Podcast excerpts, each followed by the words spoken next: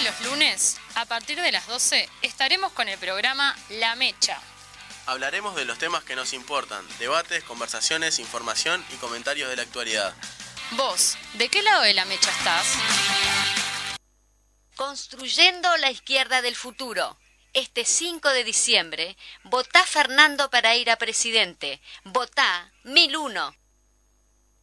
I can tell, I can see, I can see, I can then I can think something is changing. To me change is no stranger. I don't run, I don't hide. What for the ranger? I don't think about danger. If I was me, I should be aware of that. But it's always hard to see.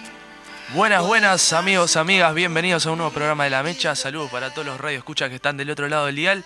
Y hoy es un día especial porque no está Mari y tampoco está Fede, que lo- ya lo despedimos, le mandamos un saludo bien grande. Pero hoy tenemos a como conductora a Euge. ¿Qué tal andas, Euge? Hola Rodri, hola a todos. Un gusto estar acá. Hacía tiempo que quería venir y por fin pude. Bueno, nos alegramos de tenerte, Euge. Además que vas a tener una columna especial en el día de hoy, si querés dar un adelanto. Eh, sí, hoy la columna es de. Ya la otra vez hice por teléfono la del WandaGate y hoy voy a ir por Cris Morena. Uf, un tema que eh, a Mari debe estar del otro lado del Espero que esté escuchando. Ya que Sí. me hizo ver 250 videos de Cris Morena, un- descubrí una novela que nadie tenía ni idea que existía. Una falopita nueva. Sí. Lo vamos, lo vemos. Pero de- no, no- no creo que te quejes, eso que es un eh, contenido que te gusta o no. es, un, es un contenido muy raro, todavía lo estoy analizando. Ayer me tomé todo el domingo para, para verlo. Gran y- plan de domingo. Sí, sí, sí, sí, sí. Pero bueno, nos trae aquí la invitada nueva el día de hoy, que es soleado, divino, ya casi primaveral, tirando a verano, se nos acerca los tiempos soleados, el calor, y eso es lo que nos gusta a mí personalmente. Sí, no, me encanta. Yo ya me traje la malla para seguir para la Rambla. Ah, sí, bien. sí se podía. Bien, bien, hoy que estamos, eh, si terminamos al mediodía, ojo, la hora no es lo más recomendable. No, pero era cuando podía.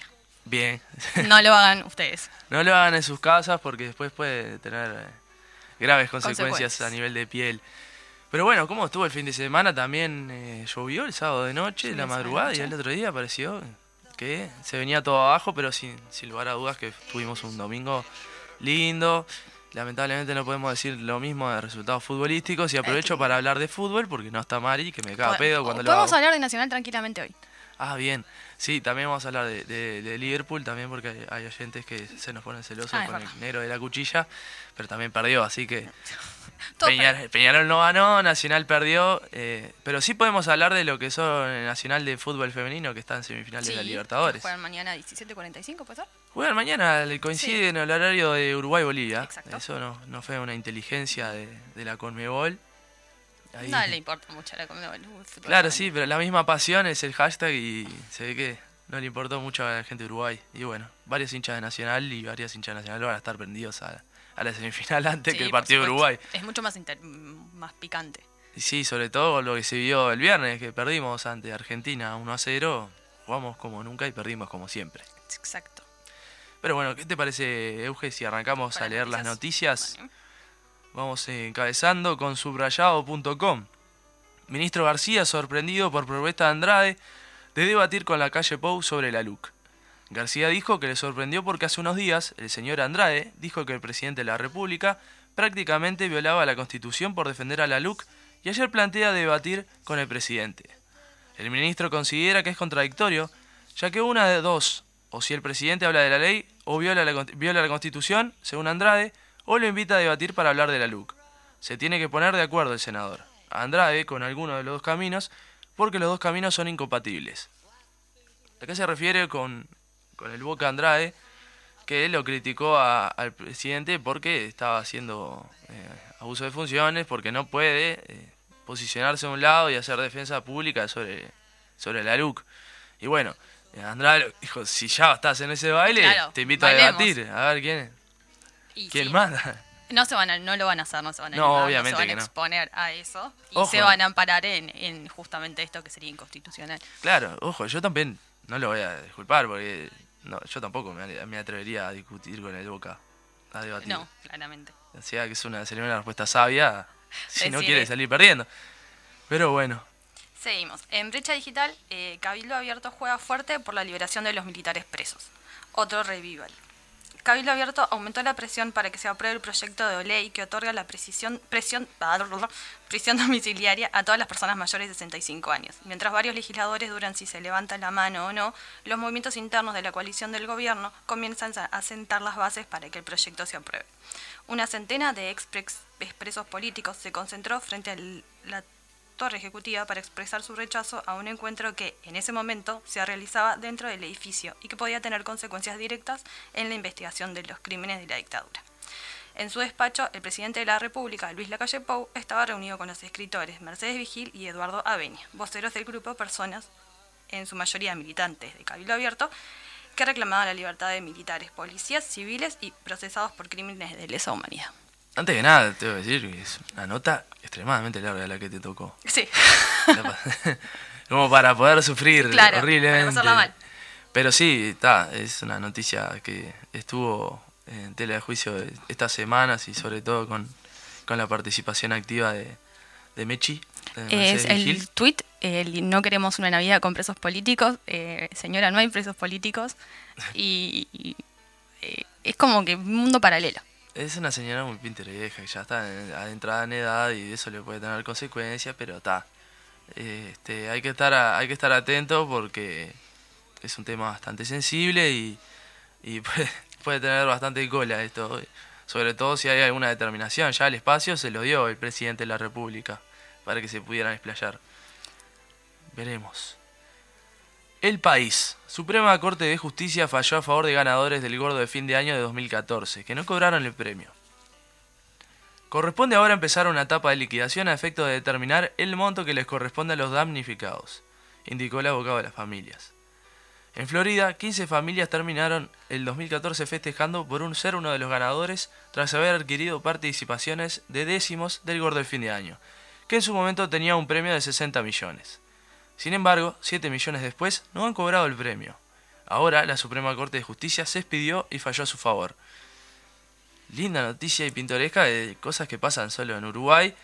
Y en algo que no querés que te pase, porque si ganás el gordo y no te lo pagan, te querés matar. Imagínate, los samaritanos se han agarrado un pedo tísico cuando se despidieron. el- Tienen toda la deuda de ese día Claro, para sí, pagar con eso. 59 millones, Sí. queda un millón para repartir.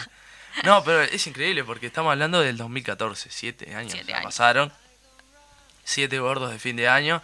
Imagínate todo lo que ha transcurrido para esas 15 familias. Incluso gente que ha ganado puede haber ha fallecido también. No estudié la noticia, no investigué, pero me gustaría saber el motivo por el cual no se los dieron. No sé, eso la, la, Ahora la lo la debe saber, no sé qué habrá pasado con esa situación, pero está, todo lo que transcurrió en 7 años, eso es imponderable, la necesidad económica, viste cómo es la justicia, no creo que haya estado muy apurado en este tema, tampoco le, quita el sueño, pero bueno, ahora que se expidió y le van a dar 60 millones para 15 familias, es como un regalo doble. Sí. Podemos ir todos y hacernos amigos de ellos. Claro, y agarrarnos un pedo tísico Claro. también, A lo importante. a lo importante. La diaria. Gremio, Gremio de Profesores de Montevideo denuncia total caos y saturación de la plataforma en elección virtual de horas. ADES reclama participación, participar de la organización de la elección a la que sus representantes no fueron citados por secundaria. Después del segundo día de la elección virtual de horas para 2022 en liceos de Montevideo, la Asociación de Docentes de Enseñanza Secundaria, ADES, de la capital, emitió un comunicado en el que denuncia ta- total caos y errores varios en el acto, que se realizó a través de la plataforma Zoom. En particular, el sindicato considera que no existieron garantías para los profesores que eligieran horas de trabajo para el año que viene. Sí, esto es un tema que, que- ha estado en el tapete durante mucho tiempo y sobre todo desde que está en auge la virtualidad. Y con este gobierno les permitió eh, que las horas se multiplicaran y, más o menos como que explotar a los profesores bajo la totalidad de que la virtualidad es un fenómeno mucho más, más práctico y eso, entonces le dieron libertad para... Pero además, cuando, arran- cuando arrancó este año, eh, el saldo de horas no, se no, no las eligieron eh, presencial. Eh, creo, no, no tengo esa información, no te, no te voy a mentir. Porque eso sería una falta de respeto A los docentes, a todos. A mis fieles oyentes. El observador. La calle se consideró partidario de estudiar el proyecto para legalizar la eutanasia. El proyecto fue uno de los primeros en ser presentados en esta legislatura y se mantiene a estudio en la Comisión de Salud de Diputados. Es un tema bien delicado. Es un tema que el abordaje que yo luego es sobre mi propia vida y no sobre la vida de los demás. Lo que yo querría para mí personalmente. Es un tema de, de duda filosófica. A priori soy partidario de estudiarlo. Dijo este domingo en conferencia de prensa en Salto, hacia donde viajó para observar un torneo del fútbol inclusivo. Bueno, este tema eh, es complicado, también es complejo porque tiene costo político, cualquier decisión que pueda llegar a tomar. Eh, impulsarlo ya directamente, fíjate que está, eh, fue uno de los primeros en ser presentados en legislatura y todavía es como que está ahí bajo la sombra y... Sí, y además es algo que puede generar controversias entre la coalición.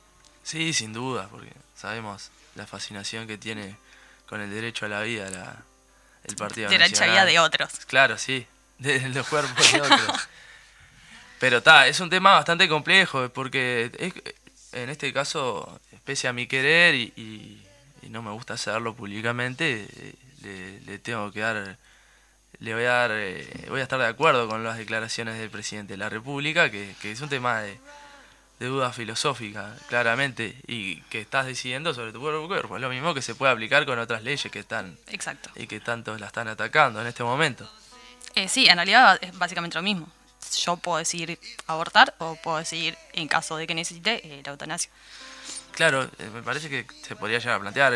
¿Cuál es tu postura sobre la eutanasia? Yo estoy a favor, claramente. Sí, 100%.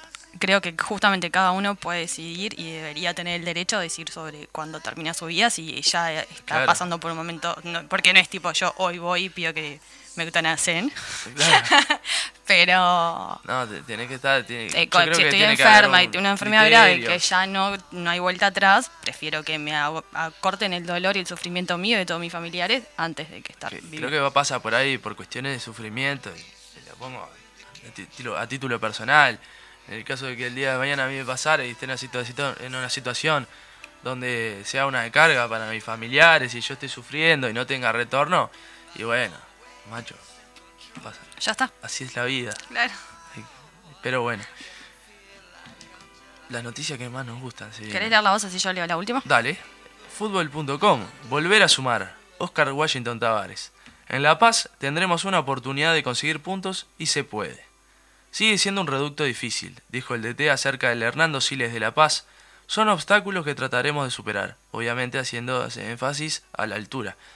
Tavares, en conferencia de prensa, comenzó hablando de lo que le dejó el duelo con los albicelestes en el campeón del siglo y destacó eh, destacó la situación eh, básica de la presión a la posesión de la pelota.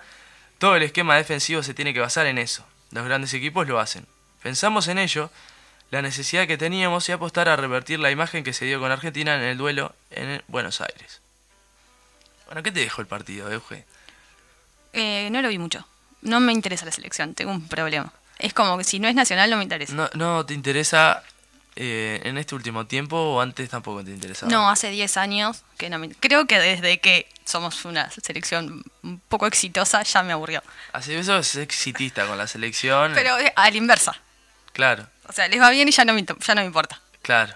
O sea, cuando éramos un desastre, bueno, ahora te puede entrar interesar Ahora capaz porque que me hace empieza a varios interesar. partidos que nos, nos sumamos un punto, nos perdimos en todos lados. Desde prácticamente desde que hice eh, la columna defensora a, Oscar Washington Tavares, se vino a pique. Le ganamos a Ecuador, hice esa columna hablando del proceso Tavares y, automáticamente quedamos en el sexto lugar y, y volvemos a, a firmar el repechaje con las dos manos. Y ahora jugamos mañana, en Sí. la altura. Eh, que- hay que ganar. y hay que ganar, sí. Hay que ponerle. Hay que ganar sí o sí, pero tal, le poner presión a los jugadores, pero si a mí me pones en la de Hernando Siles de La Paz, a los cinco minutos estoy pidiendo la eutanasia porque es terminal lo que me genera. Esa situación no, la podría controlar ni, ni sin lugar a dudas. Bueno, veremos qué pasa mañana. Ojo, ojalá que terminemos con una victoria. Con 1-0 ya está, o sea, no se necesita más. Sí, sin dudas. Hacemos el primero cero. y los 10 con- atrás. Suárez con un gol de oreja rara que tiene. Claro. Seguimos. Y la última. Eh, Montevideo Portal de Paseo. Mujer de, mujer se vistió de policía con el uniforme de su novio y salió a caminar por 18. Una patrulla que pasaba por el lugar se percató que la falsa policía llevaba la funda sin el arma. La femenina, 21 años, está a disposición de la justicia. No era funcionaria policial.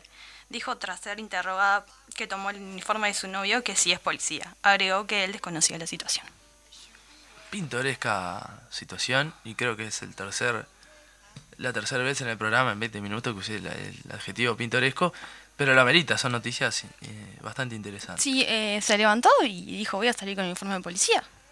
¿Qué, qué se pensó que estaba en Halloween? Y bueno, sí, capaz que sí, capaz que venía, no sé cuándo fue, pero capaz que venía de alguna fiesta que... Claro, porque viste que cada vez se extiende más la fiesta de Halloween. Es como que están ahí eh, exprimiendo todo el jugo de lo que tiene que ver con la fiesta yankee. Metieron fiestas hasta una semana posterior a- al, a. Sí, Pero bueno, capaz que apareció ahí y dijo, está, me lo pongo y ya está. no me pongas la funda, porque si no... Eh, Claro. Ay, capaz que se excedió un poquito. Claro, Eh, si no, usá el, el atuendo Solo, por abajo, no te lo pongas por adentro del pantalón. Se sobresalga, usa el camisón. claro. Eh, quiero mandar un saludo especial porque justo el sábado eh, tuve unos amigos que tienen un programa de radio y leyeron esta noticia y eligieron un par de canciones. La que yo elegí después, porque me percaté tarde, era Agente, Agente, Arréstame Pronto de Los Sultanes. Ah, sí. ¿Cómo? No voy a hacer cómo arranca porque es demasiado agudo y ahuyentaría aún más a todos los oyentes.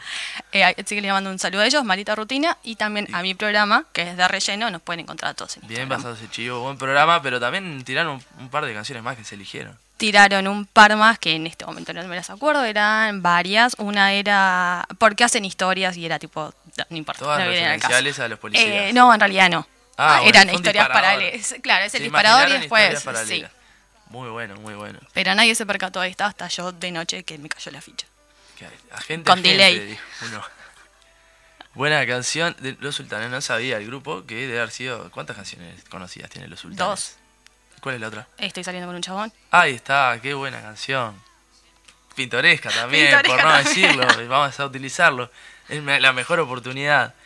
Bueno, bueno, vamos a pedir eh, una columna. Se viene la entrevista central. Voy a pedirle que suene Charlie García con influenza. Aló. I can see, I can see, I can then I can think something is changing. To me change is no stranger. I don't run, I don't hide.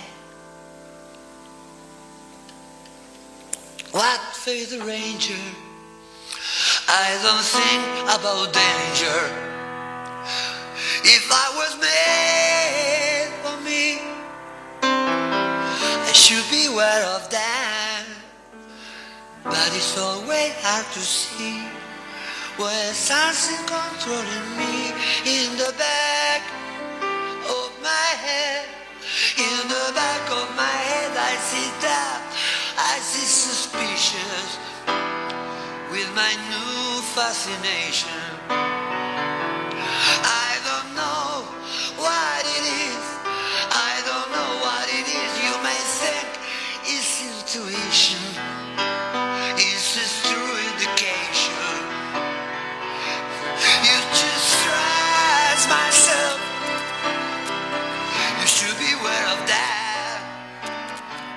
Buenas, eh, volvió a sonar Charlie García con su versión en inglés de Influenza.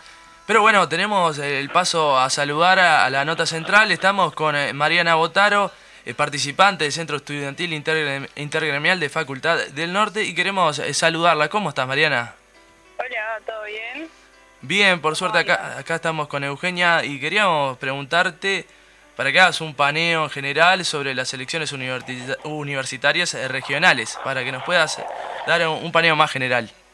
Bien.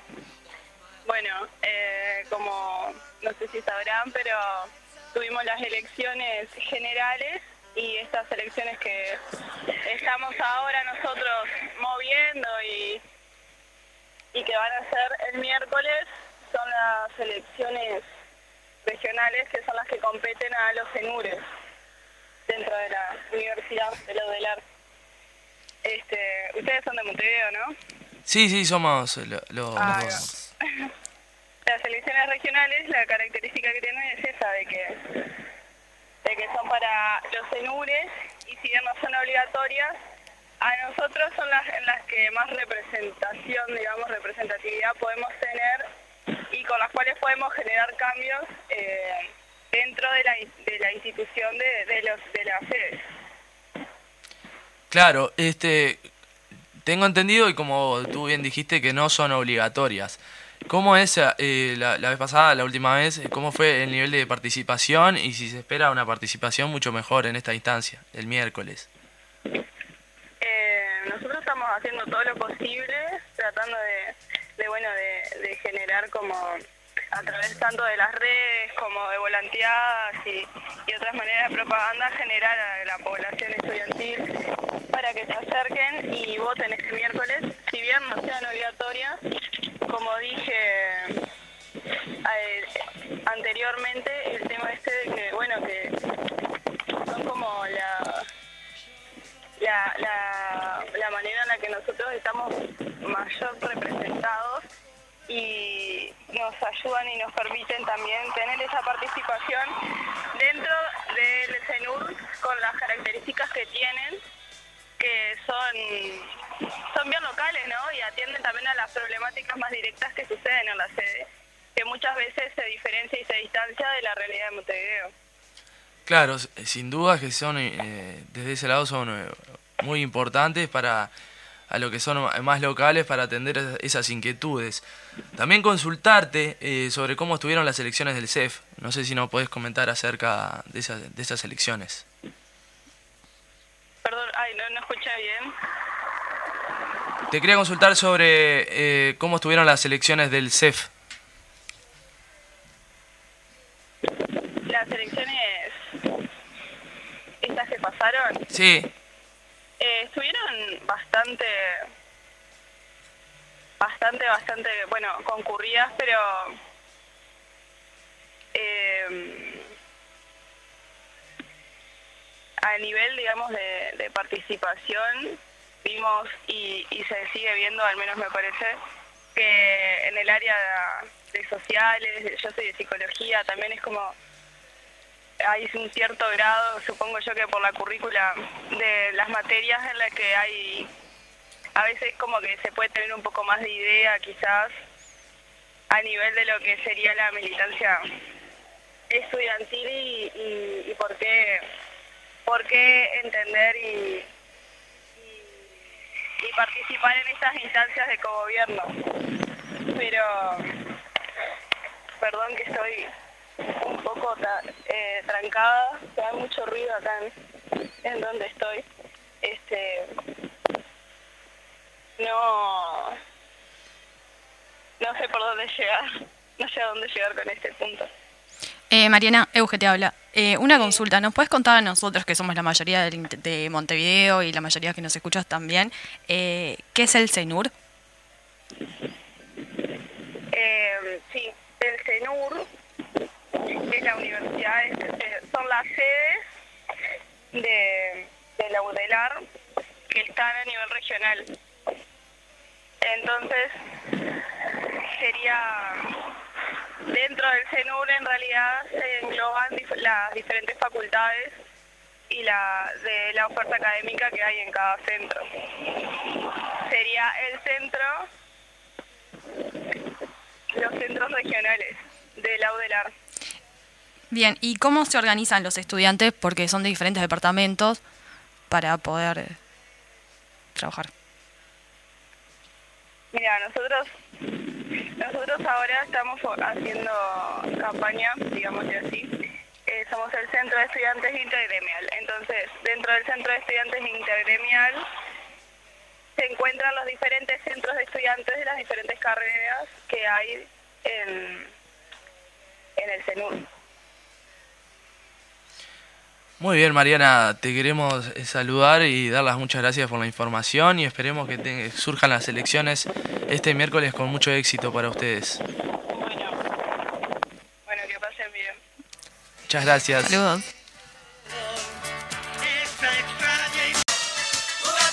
Qué lindo volver de la tanda con esta canción. Jugatela, Euge. Es como muy arriba para arrancar este lunes. Demasiado para tu gusto, ¿no? no, para mí está bien. ¿Está bien? Sí. sí ahora que estás licenciada y Sí. Jugátela y a la playa. Eh, Sí, sí, sí, sí. Pero no salir y que esté lloviendo. Sí, obvio. Esperemos que no, porque el día estaba soleado. ¿eh? Ya estabas con una sombrilla, te traer el castillo y la para hacer la- con la arenita. Pero bueno, antes de, de meternos en la columna, hacer un comentario así, eh, podemos extendernos un poco más más adelante. Sí. Sobre lo que pasó la semana pasada, con todo el dilema, nos quedó en el tapete hablar de eso, de la cuarteta de Cayó la Cabra, Ah, con sí. referencia al, al finado Jorge Larrañaga, con el respeto mediante, y que la, la murga Cayó la Cabra no tuvo, capaz que uno fue muy... No escuché el chiste. No lo leí. El espectáculo se centra en, en una, es, o sea que estás en una. Ujú. ¿eh? Hablando en un fardo juvenil, cosa que ya no lo somos, hablo por mi lado. Que Claramente, si Rodri no se considera juvenil, yo estoy perdida. O Eh, sea, Yo no iba a decir eso, pero este, claramente habl- hablamos en una, eh, estoy en una, eh, o sea, como que estás en cualquiera. en una. En otra sintonía. en una. Y tal, bueno, el chiste de la, re- de, de la cuarteta, el remate era justamente eso, que, que se decía, el rumor, era que Jorge Larrañaga cuando eh, Falleció. Le, falleció, le vino el infarto, estaba justamente en una. Ese, ese era el chiste. ¿Decía así exactamente en una? Sí, o sea... ¿O hacía alusión al rumor que se... No, lo tiraba por arriba, pero, y después el remate era en una. Como todas Claro. las cuartetas terminaban en eso.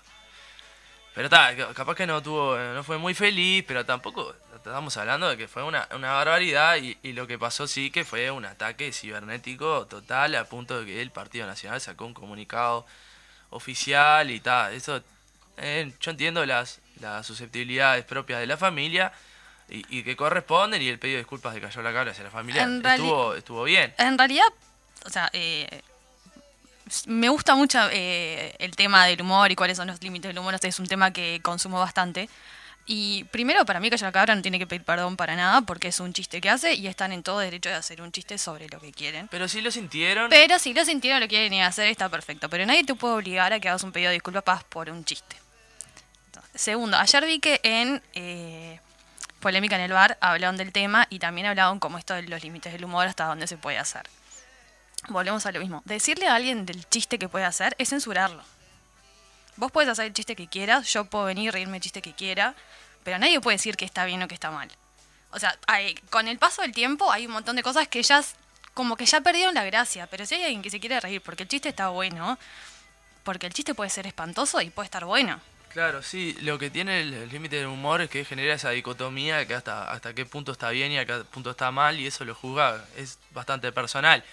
Eh, siempre se pone el, claro ejemplo de- del humor negro, que eso generalmente lo que se puede encontrar es con que en círculos íntimos sí se puedan hacer esos chistes, pero si vos estás ante un gran público una masa que te está Yo soy muy fan del hum- humor negro, muy. no vamos a Acá no vamos a hacer chistes de nada, no, no, no, no. No, eh, no aplica, no es el vienen- lugar, Nos pero- sacan de la dirección de la radio y también de... Pero en mi programa sí hago un montón de chistes, que porque es el espacio y yo puedo porque es mi programa. Y, eh, y la gente que escucha ya sabe lo que va a escuchar. Y- Y, y nadie es- puede venir y decirme, vos, Eugen, no hagas ese chiste, porque yo lo puedo hacer. Sí, a menos que venga la radio y te diga... te- Claro, te- vos te gusta el carajo, claro. Pero está, este... Y bueno, pero justamente ha- hablamos de un chiste, de, de, uno, de una morada. Pero si hacemos en relación a lo que sucedió el mismo día, con las declaraciones al mediodía del fiscal Subía, que no fue en tono de chiste, no tuvo tanta repercusión y tuvo un ataque cibernético al fiscal.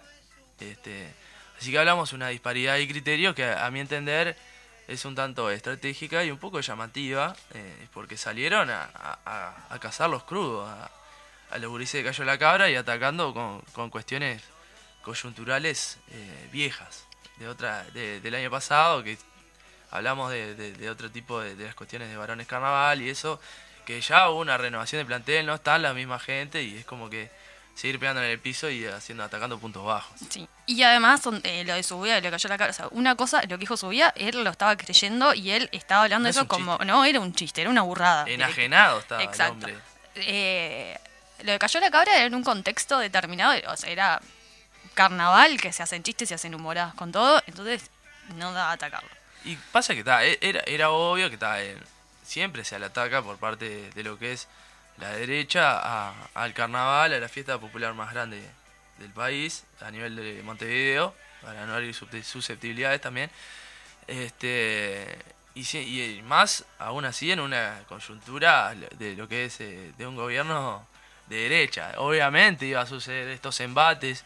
No hubo carnaval el año pasado, si bien hubo el contexto pandémico, pero está, eh, no ayudó tampoco. O sea, le dio un aliciente más para Claro. poder censurarlo. Pero bueno, ahora sí, comenzamos. Ahora sí, arrancamos. Con Jugátela, Jugate con- Euge, con la columna de Cris Morena. De Cris Morena. Primero voy a contextualizar un poquito. Eh, Cris Morena nació en el 56. Eh, es productora, productora eh, es compositora y es actriz y fue modelo. Nadie le puede negar su capacidad artística. Nadie se lo puede negar y creo que es una de las productoras de... Poder, te puede gustar o no el género, pero a nivel producción tiene grandes cosas. Fue, lo que más me llamó la atención fue que en su eh, rol de compositora eh, le escribió cosas a Sandra, Sandra Mianovich, a Yuya, a Sergio Denis. A Sergio de... Sí, entre lo que es eh, Chiquititas, Casi Ángeles y Jugate conmigo, todas esas canciones las escribió ella. Pero esto que le haya escrito una canción a Sandra Mianovich, como que me dijo, "Mm", porque es como que Cris Morena es como, la vemos como muy, de Argentina. como Argentinidad muy básica capaz, como Sí. que muy para la chotada, digamos. Claro, pero, igual la- la- las canciones, por ejemplo, de Yuya sí se pueden dar a cuestiones Claro. más básicas. Claro, pero lo de Sandra me, Te llamó la atención. me llamó la atención.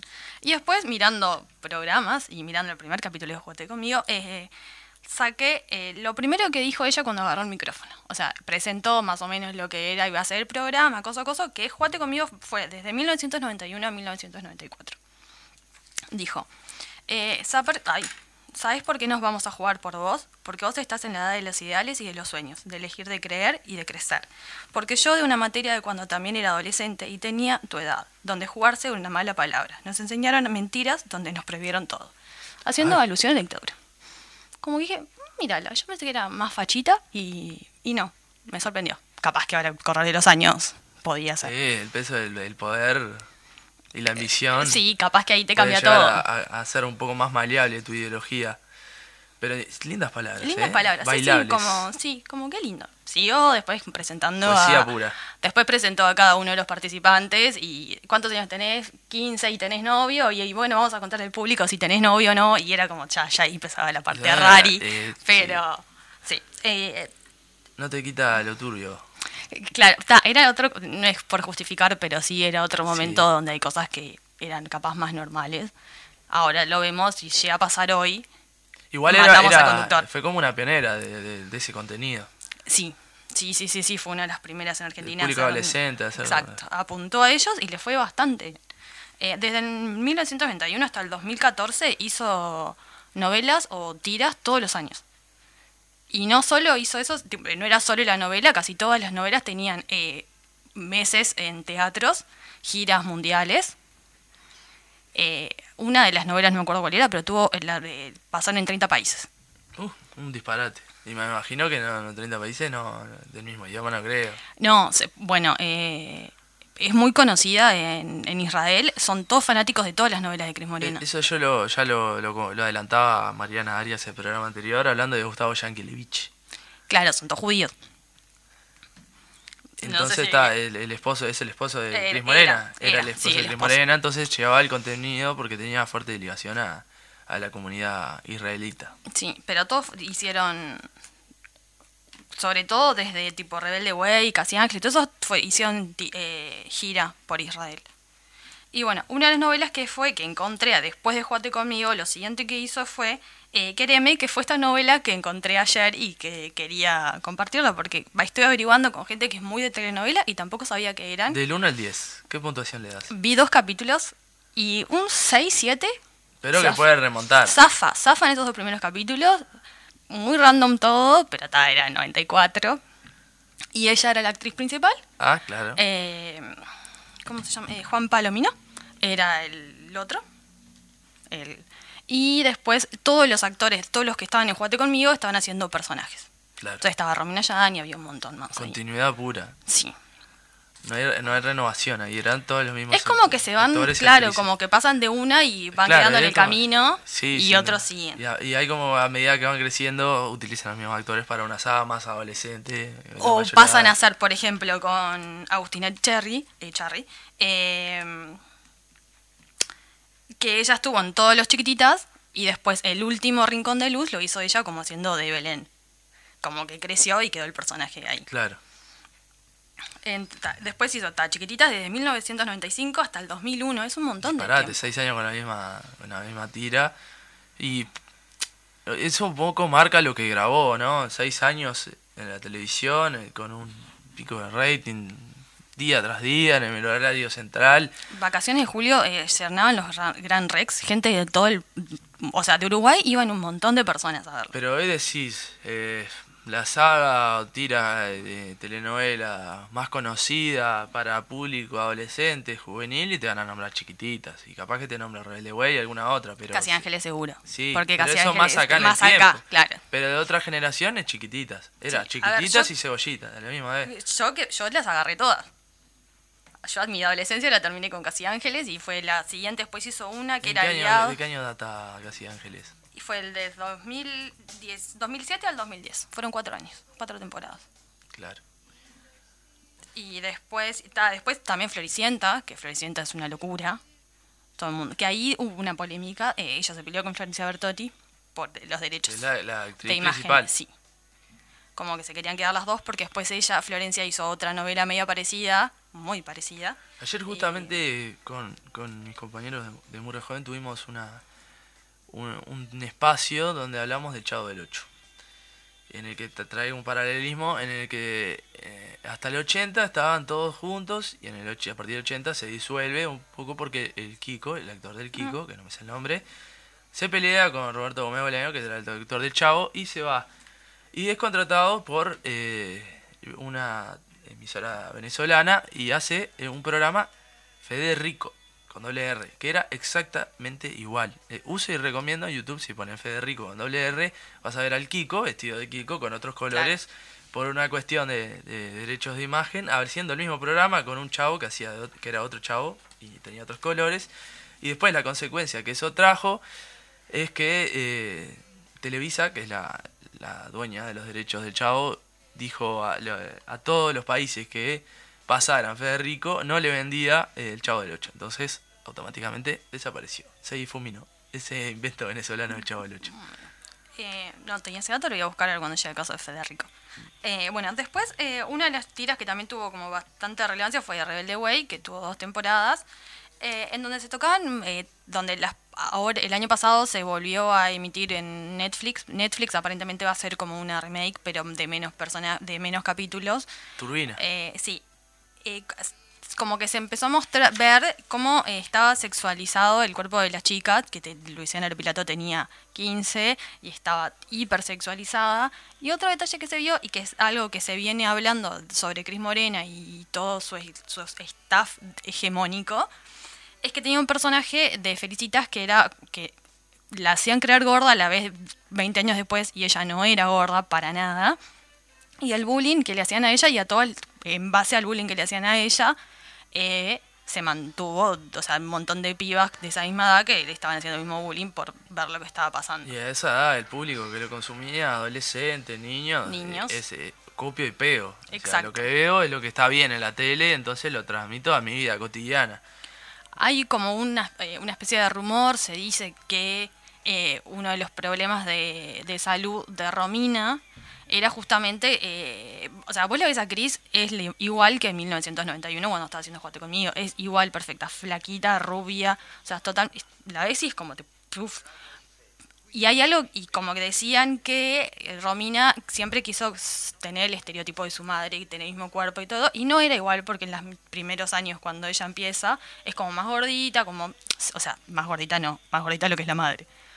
Y es eso. Y después, ahora, esta- hace un par de meses, se estaba hablando de hacer de nuevo eh, Juate conmigo, y ella fue al programa de Jay Mamón y le preguntó, tipo, que estaban hablando de quién podía conducir, le dijo Santiago el Moro, y vos si algazás un poco. Entonces como que volvemos a lo mismo de el, como lo más polémico de Chris, de la hegemonía y Pura. exacto, de que Este- en realidad está bueno el contenido, pero siempre es como muy eh, Centrado en la En- estética sí. corporal y, y- y física, ¿no? Pero eso es algo más genérico también de, de todas las telenovelas, que siempre se ve lo más hegemónico y, y otros personajes. Cuando hablamos de la telenovela, ¿qué te preguntan? ¿Cuál es la telenovela mexicana o brasileña que conoces? Es el- la empleada doméstica que está con el dueño y la empleada doméstica obviamente no es la persona hegemónica como es la, la figura central Claro. actriz. Eso se, se particularmente se da, pero que hoy teniendo en cuenta la coyuntura actual, Cris Morena no se dé cuenta y mantenga esa impunidad, capaz que le importa tres carajos, es decir, lo que tiene que adelgazar un conductor para conducir un programa, es como raro. Eh, sí, no, en, este- en el 2021 no aplica. O sea, querés ser conductor, eh, va a ser así. Si te copa, no, no tenés por qué mandarlo a adelgazar. Capaz que tiene que ver un poco todo eso con que ella haya dejado de hacer un, novelas y todo eso. Lo que sí es un factor común en las novelas de Chris es la gente huérfana. Ah, sí, capaz que... te- Siempre hay gente huérfana. Es como, mm, sí, hogar, niños que no tienen padres, o el padre que lo abandonó y... y- Es un recurso trillado, se podría Sí, decir. sí, sí, sí, sí, es muy crimmoresco. Pero eh, hoy en día, ¿qué está haciendo Cris Morena? Ahora tiene una academia eh, donde enseña arte. Eh, tiene música, actuación, eh, saca a algunos pibes para hacer obras de teatro, cosas así. Pero como producción de tele, no, nada. Hace años. Hace años, sí. Eh, lo último que hizo fue Aliados, que ni siquiera terminó pasándolo por Telefe, que es donde ella siempre emitía todo, te- terminó siendo una serie web. Al- ¿Aliado fue por web? Sí. Tuvo también su repercusión igual. Sí, yo no mucho no la seguí porque no me, no me llamaba la atención nadie. Igual era raro porque tenía como un poner eh, Nic- Nico Franchella, salió de ahí. Peter hizo algunas actuaciones, después creo que estaba Julián Serrano. Tini, no, Tini no, la otra. importante, Julián Serrano. Eh, sí, la, la hija de Katy Fulop. Ay, ¿cómo se llama? Es... Ah, Sabatini. Sabatini, Oriana pero Sabatini. Oriana, ahí va, ella estaba y había un par más, pero como que no estaba tan O bueno. sea que lo último fuerte fue Casi también. Sí, Claro, que eso marcó a fuego, es como chiquititas en otra generación. Se podría hacer ese paralelismo con Casi Ángeles. sí. Y además lo que tiene bueno Casi Ángeles que está en YouTube. Claro, y, y sacó, y ahí los- la capacidad actoral que tenía ese elenco era bastante grande. Sí, Hoy sí. día Peter Lanzani está haciendo tremendos papeles. Bueno, Lali, Lali, Lali, es una artista bárbara. También. La Eh. China Suárez no ha dado contenido por todos lados. Eh, bueno, eh, Agustín Sierra, que fue uno Claro. de los primeros también, que estuvo con Lali en Rincón de Luz y que ahora lo vemos por todos lados y es un sex symbol. Sí. Pero sí, estaba eh, Luciano Castro, eh, Marcela Klosterboe, Celeste Cid, Luciana Lopilato, Felipe Colombo, Candela Ventra, Tomás y Dolores Fonsi en verano 98, que no hablamos de 90 verano 98, que fue 98 hasta el 2000. Y iba a ser una novela que duraba dos meses solo por el verano y lo terminaron dejando durante todo ese tiempo. El verano por- del 98 en el 2000. En el 2000, sí. Qué raro eso. Pero, eh, Euge, ¿cuál, ¿me podés nombrar así por encima, por arriba, los actores y actrices más relevantes que pasaron por todos los ciclos de, de Cris Morena? O sea, ¿qué, actores y actrices son los más importantes que han pasado en las, en las tiras de ella? Bueno, eh, Celeste Cid, eh, Marcela Klosterboer, o sea, esos los que se han mantenido. en- en, eh, eh, ayer, justo cuando estaba mirando la lista, había un montón que estaban y que yo dije, "Mm, no, porque fue como eh, poco tiempo, pero. Por ejemplo, sí, yo sé que Lali, Na- Lali es- Natalie Pérez estuvo en una de esas, de esas tiras, creo que estuvo en chiquititas, pero nadie, nadie sabe. Mm, Sí, hay un montón que nadie sabe, porque como que Y pasaron. Tipo, Llegan al tiempo. hmm, E- Eva Domenici también estuvo. también estuvo en Rincón de Luz en el último, que fue con Jorgelina Brusi, pero fue como ese cap ese tempo esa temporada Claro. y más nada, Gastón Sofriti también, pero en realidad como que tampoco, es como que quedan ahí. una continuidad. no- claro, es como que quedan ahí, no, no se explotan. Que con el resto sí, eh, con Benjamín Rojas que sigue trabajando, eh, Jasmine Stewart que no es tanto actuando, pero creo que produce. Y tal, creo que es medio eso, seguro me olvidé alguno porque son una banda. Claro, pero siempre hay cu- cuatro de cabecera. Bueno, Rebelde Way eran cuatro. Sí, Era Luciana Lopilato, La, la muchacha ahora. Camila Ordenada, que ella se No dedica a otra más. cosa, no, se alejó de los medios, creo que está haciendo algo de cine, pero tipo muy atrás de de- cámara. Después descubrí que había una uruguaya Anda. trabajando en Juate conmigo, eh, que fue los primeros años, y después dejó de actuar y se puso modelo y ahora trabaja en la parte de vestuarios de muchos programas de, de televisión. Eso es un hallazgo interesante. Sí. Pero sí, yo creo que la que más miré, es una opinión, creo que fue Rebelde Way y, y era mirado, yo era, tenía muy chico. No, no sé en qué, en qué año es. Y Rebelde Way fue 2002, 2003. 2002, 2003, yo tenía 7 años por ahí, Claro. o sea, y era muy chico, entonces jamás iba a entender las cuestiones polémicas que hay. Entonces, si ahora cuando los- lo pasaron de nuevo a Netflix, yo no, no la- no la vi, pero sé que trajo mucha, muchas consecuencias, y trajo mucha, mucha dicotomía, mucha, mucha controversia ese tema. Sí, sí. Sobre todo el lado sexista, pero no sé, eso otra época, entonces no sé si estuvo bien Netflix en, en ponerla de nuevo. Y en realidad era, está, era lo que pasaba y la gente, si la gente ahora lo consume y entiende que eso está mal, no está mal entonces. Claro. Si se plantea el programa y se explica, bueno, no, esto, y empieza a salir por todos lados, como salió, que eso estaba mal, que eso ya, que este, nadie se da cuenta en el momento que estaba mal, pero ahora sí podemos ver el problema, creo que puede ayudar. ¿Y Cris Morena tuvo algún rival, tipo a la par, mientras ella producía en esa época, que, que le hiciera la competencia? Eh, sí, sí. Ahora no me acuerdo. Ah, sí, eh, Polka- Patito Feo. Polka vino después, o sea, Sí, era por Patito Polka. Feo. Fue, estuvo un tiempo con Casi Ángeles, creo. Y sí, alguno más ahí en la vuelta tendría que haber. Pero me parece que no mucho. Claro, esto, eh, Floricienta eh, era de Era de ella, Morena, claro. Eso también pegó muy fuerte en una época, sí. Tuvo mucho mucho auge y las Porque canciones Cebollitas, son muy por él creo que no, no era de ella, pero como que era de Telefe también. Entonces, como que era lo mismo. Y además, ella hizo unas canciones para Cebollitas. Sí, pero eh, eran... eh, iban a la vez, ¿no? No me acuerdo. Yo de Cebollitas no me acuerdo nada, no sé por qué. Sí, porque era subcampeón. Los hinchas Claro. sabemos ganar. Pero sí, chiquititas, eh, su, su- cebollitas eran los dos más conocidos. en- yo no, no llegué ahí mínimamente, pero si vos nombrás las canciones son muy conocidas. Creo que te queda una canción por cada programa seguro. Sí, puede ser. Yo me acuerdo eh, como que empecé a memorizar un montón de novelas mirando Te lo resumo. Como que ahí me Gran acordé. canal de YouTube. Claro, gran canal. Sí, sí, sí, sí. Pero eh, usamos y recomiendo el canal de YouTube, así eh, no tienen que verse una saga, una Claro, tira entera como te está pasando sí. ahora con esta que hallaste. Esta, voy a Pero seguir está- hasta que esté. Voy a fijarme si está toda, la voy a mirar toda. Pero está, te, te lo resumo, no lo tiene. No, no lo tiene. Entonces se, se complica, hay que verla. Se lo resumo yo. Hay que hacer dos temporadas enteras de una tira que nadie la conoce. Bueno, as- así pasó la columna de Euge sobre Cris Morena, sus polémicas, su contenido y toda la repercusión. Tuvimos un gran problema, Euge. ¿Cómo te sentiste en el día de hoy? Gran problema. Gran programa, perdón. Me sentí tu apellido. Gran Eh, programa. Gran programa. Gran programa el día de hoy. ¿Te sentiste bien? Sí, bárbaro. Ya cuando pueda voy a volver. O a hacer otra columna. ¿Cuál sería tu propia columna? La Eh, próxima, no, no sé. Tiene me- que ver con el tema de. Siempre por este lado. Algo, te, ¿te puedo poner un desafío con intrusos? Bueno, ¿Te dale. sentís capacitada? Sí, decime.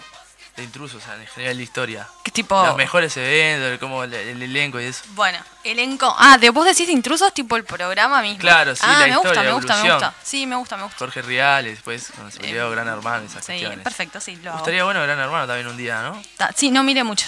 Pero estaría, está lindo, está interesante. Hay betas para hacer columnas Sí. con Euge. Lindo programa, repasamos todo lo que pasó hoy, las noticias, hicimos un poco picadito también, tuvimos la nota central con Mariana Botaro hablando de las elecciones regionales universitarias en el norte y ahora cerramos con la columna sobre Cris Morena, es lunes y la mecha lo sabe, gran programa tuvimos de hoy, despedite Euge para tu público. Eh, bueno, un saludo y un placer haber estado acá. Nos reencontramos el próximo lunes y dejamos sonando de la mano del operador a Charlie García con influencia. La mecha se fue. para mí no es extraño. Yo no voy a correr, yo no voy a correr ni a escapar de mi destino. Yo no pienso en peligro. Si fue yo para mí, lo tengo que saber.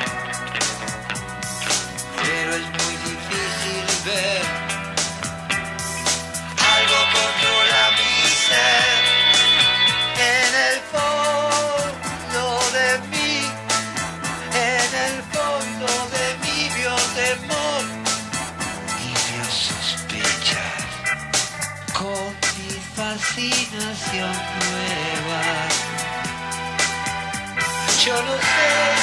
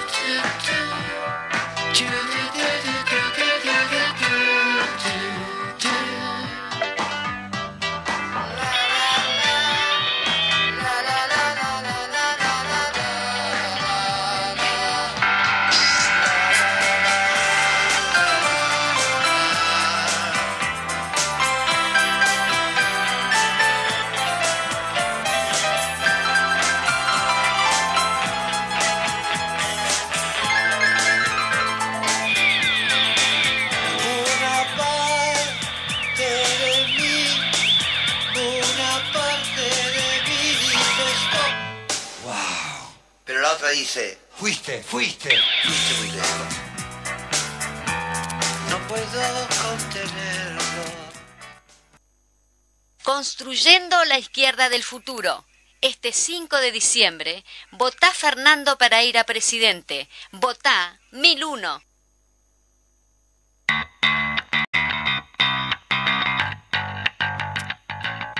Todos los lunes, a partir de las 12, estaremos con el programa La Mecha.